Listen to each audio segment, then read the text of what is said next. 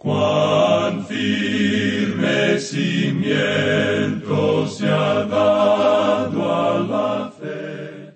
A través de la Biblia, un análisis de la Biblia libro por libro que le ayudará a crecer espiritualmente. Estos estudios fueron diseñados por el doctor J. Vernon McGee. Acompáñenos en este fascinante recorrido a través de la Biblia. La palabra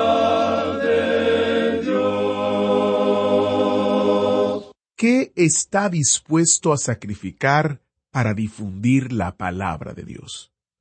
Para Jeremías y para los cristianos a lo largo de la historia, inclusive hoy en día, hay que pagar un alto precio por proclamar la palabra de Dios.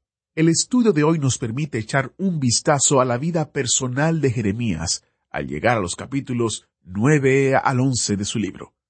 Iniciamos este tiempo en oración. Padre Eterno, te damos gracias porque podemos estudiar tu palabra. Te pedimos que en el día de hoy podamos entender que nosotros tenemos el llamado y el compromiso de predicar tu palabra sin importar las circunstancias. Ayúdanos a entender la prioridad que es esto para nuestras vidas. En el nombre de Jesús te lo pedimos. Amén. Con nosotros, nuestro maestro Samuel Montoya, guiándonos y dirigiéndonos en el estudio bíblico de hoy. En el día de hoy, amigo oyente, comenzamos nuestro estudio en el capítulo 10 de Jeremías, y una vez más deseamos destacar aquí cómo son las cosas en este libro de Jeremías. Y si usted presta atención a esto, hará que estos mensajes cobren vida y que sean más reales para usted, y le dará un entendimiento que usted no podrá obtener de otra manera. Los mensajes que encontramos en los capítulos dos al seis de este libro de Jeremías fueron presentados por el profeta en los primeros cinco años de su ministerio. Eso tuvo lugar antes de que se encontrara el libro de la ley. Luego, en los capítulos siete al nueve, los que observamos en nuestro programa anterior, tenemos que esos mensajes fueron dados cuando el templo fue limpiado y cuando fue hallado el libro de la ley. Él pronunció ese mensaje a la puerta del templo, hablando a aquellos que venían al templo a adorar. Lo que estaba ocurriendo es que había mucha gente que se dirigía al templo.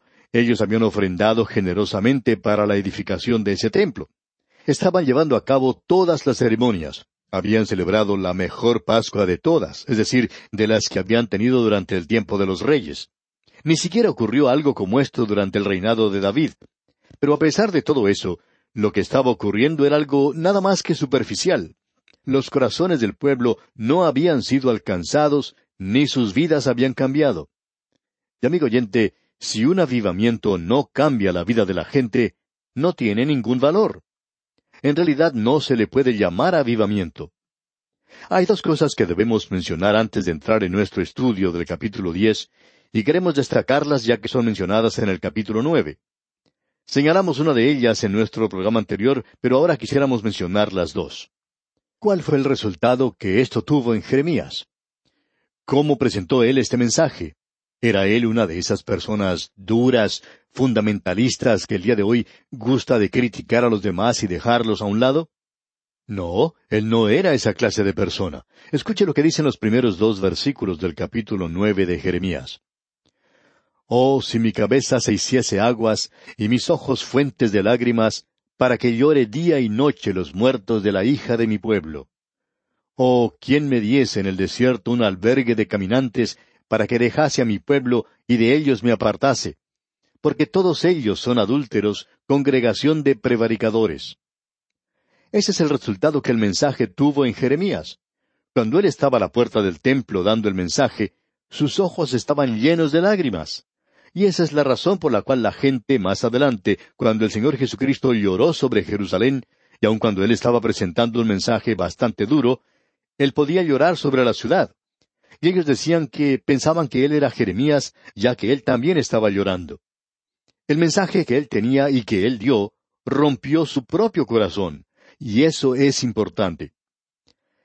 Cierto hombre dijo en una ocasión en cuanto al predicador Moody, al que este hombre iba a escuchar aun cuando no era creyente, y a quien especialmente le gustaba escuchar las predicaciones en cuanto al infierno, se le preguntó por qué iba a escuchar a Moody y dijo, Él es el único hombre que conozco que tiene el derecho de predicar en cuanto al infierno, porque él tiene una verdadera preocupación y cuidado por la gente. Amigo oyente, Cuando usted critica a algunas personas, ¿le ama usted verdaderamente? ¿Está usted preocupado por esa persona? ¿Está usted preocupado en cuanto a la situación de la iglesia en el día de hoy? ¿Se preocupa usted por aquellas personas a las cuales se está señalando y en las cuales encuentra falta? Esto llenó de dolor el corazón de Jeremías. Ahora, la segunda cosa que deseamos mencionar, aun cuando ya hemos hablado de esto en nuestro programa anterior, son dos versículos que encontramos en el capítulo nueve de Jeremías. Ellos se destacan por sí mismos, pero por cierto que debemos colocarnos en este pasaje aquí, ya que tiene una significación especial, y regresamos a ellos, ya que los versículos veintitrés y veinticuatro del capítulo nueve dicen Así dijo Jehová, no se alabe el sabio en su sabiduría, ni en su valentía se alabe el valiente, ni el rico se alabe en sus riquezas. Mas alábese en esto el que se hubiere de alabar, en entenderme y conocerme que yo soy Jehová, que hago misericordia, juicio y justicia en la tierra, porque estas cosas quiero, dice Jehová. Quisiéramos hablarle honesta y directamente también. No tenemos ninguna confianza en alguna persona que no sea salva, que se diga que puede demostrar misericordia o juicio y justicia, y no creemos que esa persona pueda hacerlo.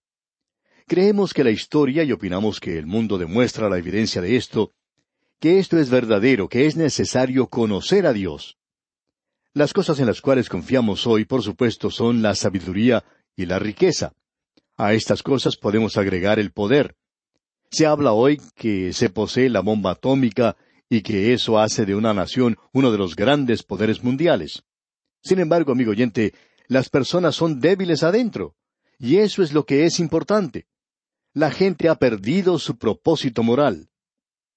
Amigo oyente, la fortaleza, el poder de una nación, no se encuentra en la inteligencia de sus hombres. Tampoco se encuentra en la fortaleza de los negocios o en el dinero tampoco la podemos encontrar en la inteligencia demostrada por los políticos hoy. No, amigo oyente, esta fortaleza se puede hallar en aquello que es espiritual, en los valores morales, en el carácter y en el propósito. Y estas cosas no se enseñan hoy en nuestros colegios o universidades. En el día de hoy tenemos una generación que no se preocupa por estas cosas para nada. Una generación que no tiene ningún sentido del propósito moral. En realidad, nos hemos descarriado. Como Jeremías le dijo a su pueblo, hemos extraviado nuestro camino en las tenebrosas montañas. Y ahora nos encontramos yendo cuesta abajo. ¿Qué mensaje que tiene este libro para nosotros? Ahora esto no es algo muy popular hoy, de eso estamos seguros. Y tememos que al hablar de esa manera no vamos a tener muchos amigos. Pero Jeremías tampoco logró muchos amigos. Así es que nos podemos colocar al lado de Él porque creemos que hoy aún existe una esperanza para un avivamiento, porque después de estas palabras vino avivamiento a esa tierra. En los capítulos diez al doce de Jeremías tenemos una reforma y un avivamiento después de haberse hallado el libro de la ley. Bueno, tuvo lugar una reforma, pero no un avivamiento durante ese período en particular, aun cuando tenía toda la apariencia exterior. Evidentemente, cuando Josías escuchó lo que se leía en cuanto a la ley, y cuando él pudo ver cuánto se había apartado la gente de lo que Dios tenía para ellos, se sintió conmovido y fue cambiado de una manera tremenda. Lo que él hizo fue presentar un pacto a esta gente para que ellos hicieran un pacto de que iban a servir a Dios. Ahora en el capítulo diez, y continuando hasta el capítulo once, encontramos que la gente estaba sustituyendo a Dios por alguna otra cosa. Y la gente siempre tiene sustitutos para Dios. Si usted no está adorando a Dios, al Dios vivo y verdadero hoy, entonces tiene un sustituto. No interesa quién sea usted, amigo oyente, usted tiene un Dios. Puede ser que sea usted mismo. Hay muchas personas que les gusta en gran manera adorarse a sí mismas. Hay muchas personas que adoran al dinero, otros adoran la fama. Hay otras personas que venden su honor y sus vidas para poder obtener algún objetivo indigno.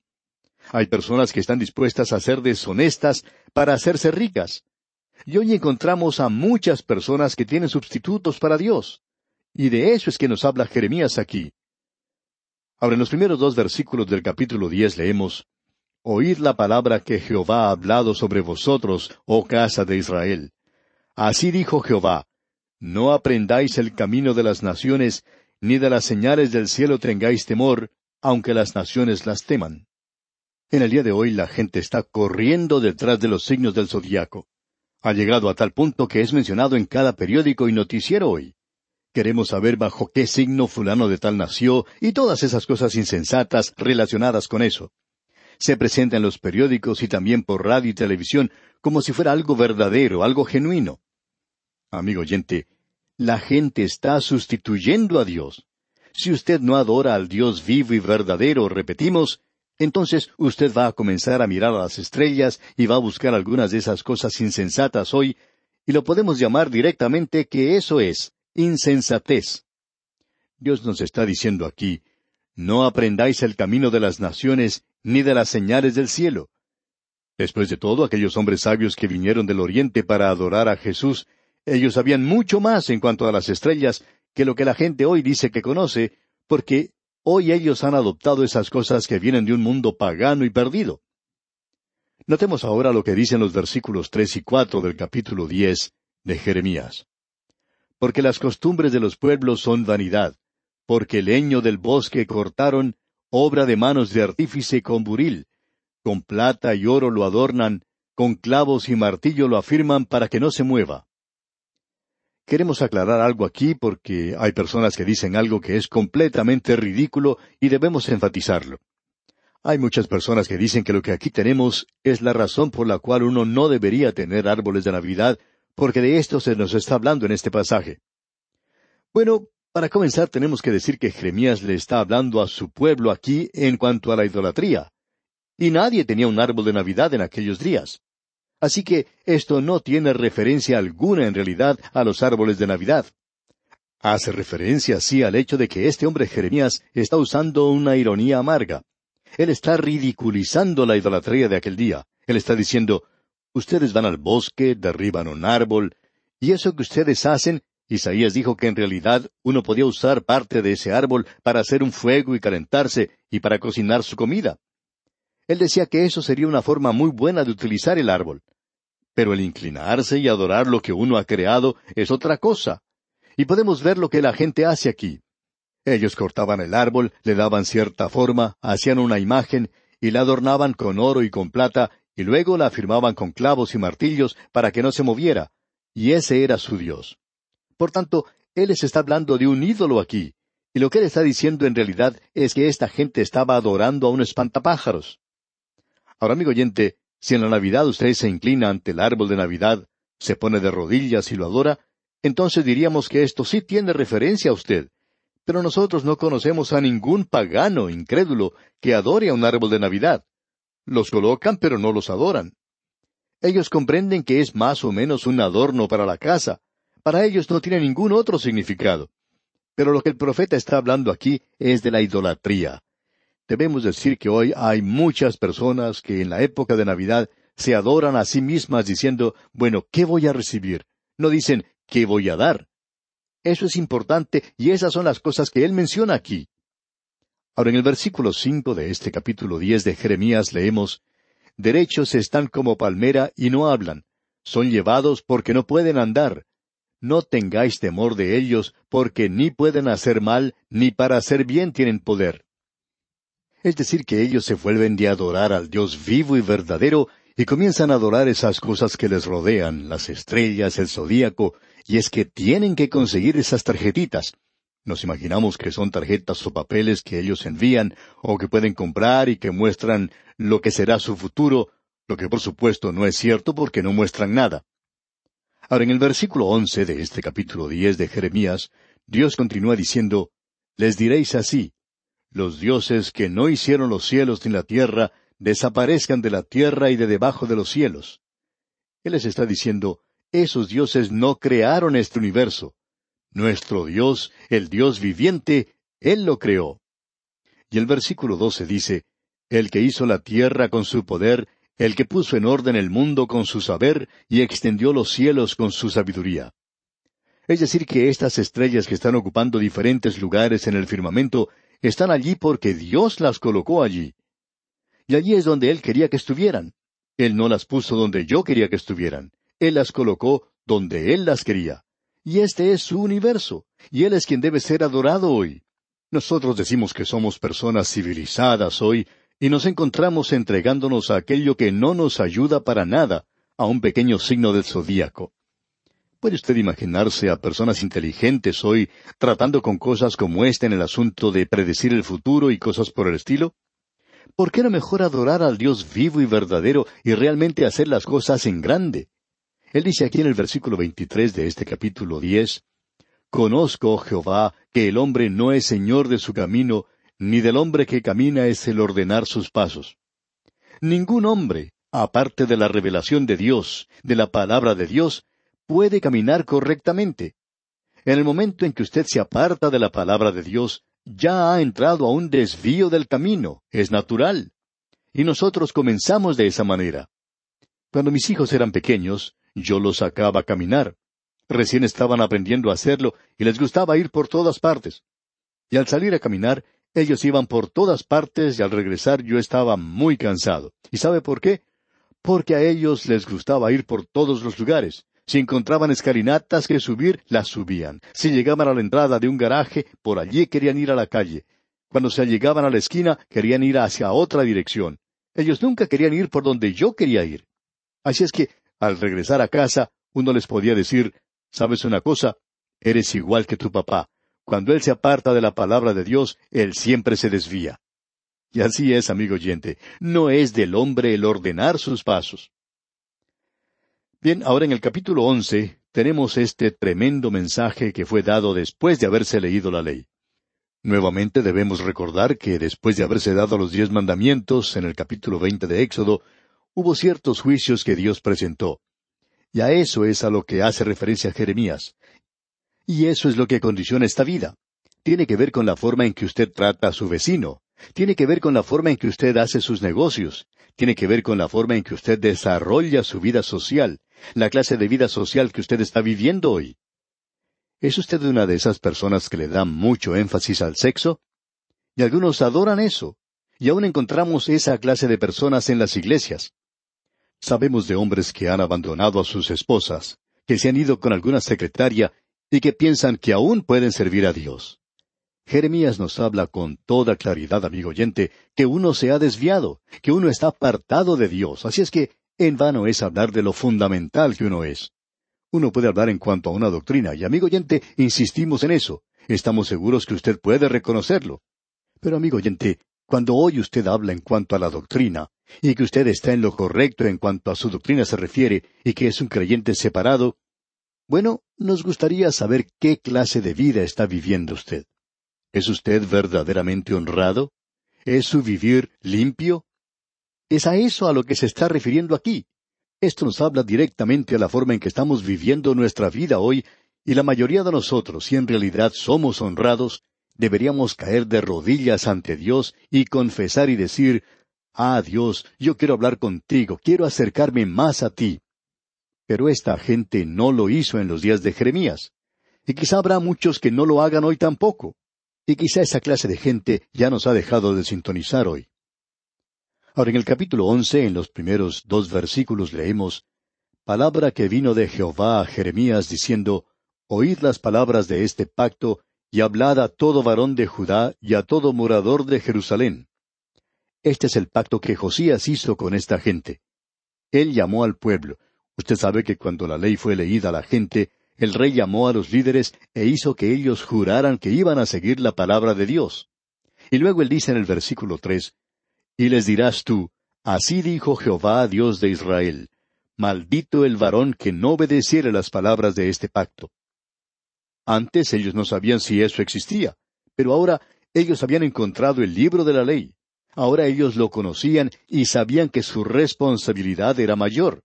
Ahora Dios está diciendo, Maldito el varón que no obedeciere. Antes ellos no lo eran. Yo preferiría ser, y esto lo hemos dicho muchas veces, yo preferiría ser un pagano, un otentote, un salvaje en el corazón de África que se está inclinando ante cualquier clase de ídolo.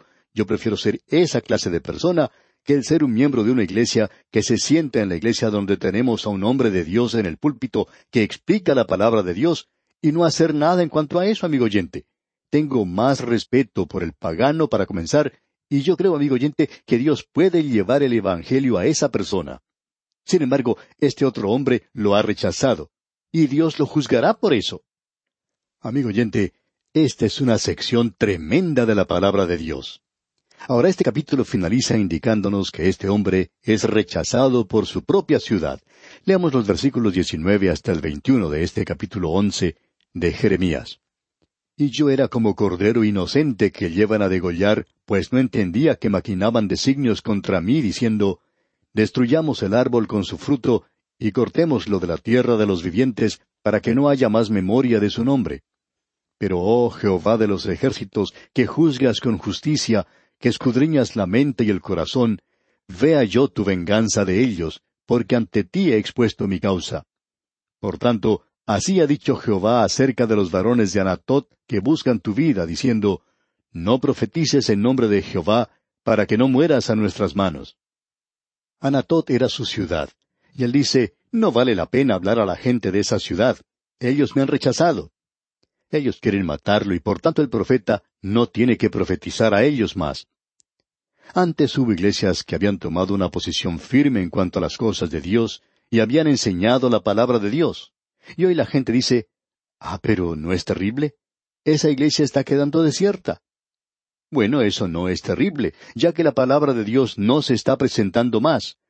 Y nos imaginamos que había muchos santos piadosos en Anatot que decían, Ah, pero ¿no es terrible esto que Jeremías ya no presenta más la palabra de Dios aquí? Él se ha ido a otro lugar. Él está presentando el mensaje en otro lugar porque esta gente estaba por matarlo, lo que indica que ellos han rechazado la palabra de Dios. Qué cuadro el que tenemos aquí, amigo oyente. Le costó algo a este hombre Jeremías. Quebrantó su corazón y lo separó de su propia ciudad. Y eso es lo que el Señor quiso decir cuando dijo, no hay profeta sin honra sino en su propia tierra. Usted recuerda que el Señor mismo tuvo que salir de Nazaret. Él se fue a Capernaum. Y eso es exactamente lo que este joven tiene que hacer ahora. Dios mediante nuestro próximo programa vamos a continuar nuestro estudio en el libro de Jeremías en el capítulo 12. Esto es algo verdaderamente tremendo, ¿no le parece? Es un mensaje que no se escucha hoy.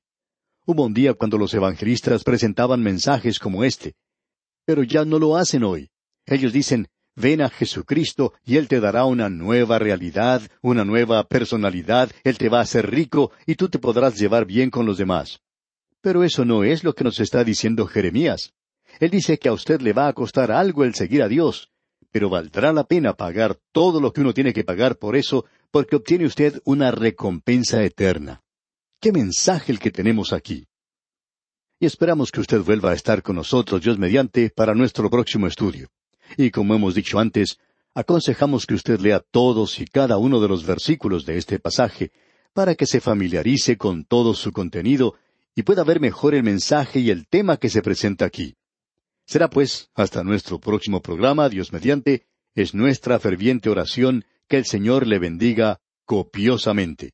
Agradecemos que nos acompañara en el estudio de hoy. Le invitamos a que visite nuestro sitio en internet a través de la biblia.org. Ahí puede suscribirse para recibir las notas y bosquejos de lo que estamos estudiando y noticias del ministerio. También encontrará la variedad de libros y materiales gratuitos que tenemos para usted. El sitio es a través de la biblia.org. Todo lo que hacemos es posible gracias al Señor y a personas como usted que se unen a nosotros en la obra de llevar la palabra entera al mundo entero. A través de la Biblia es una producción de Radio Transmundial.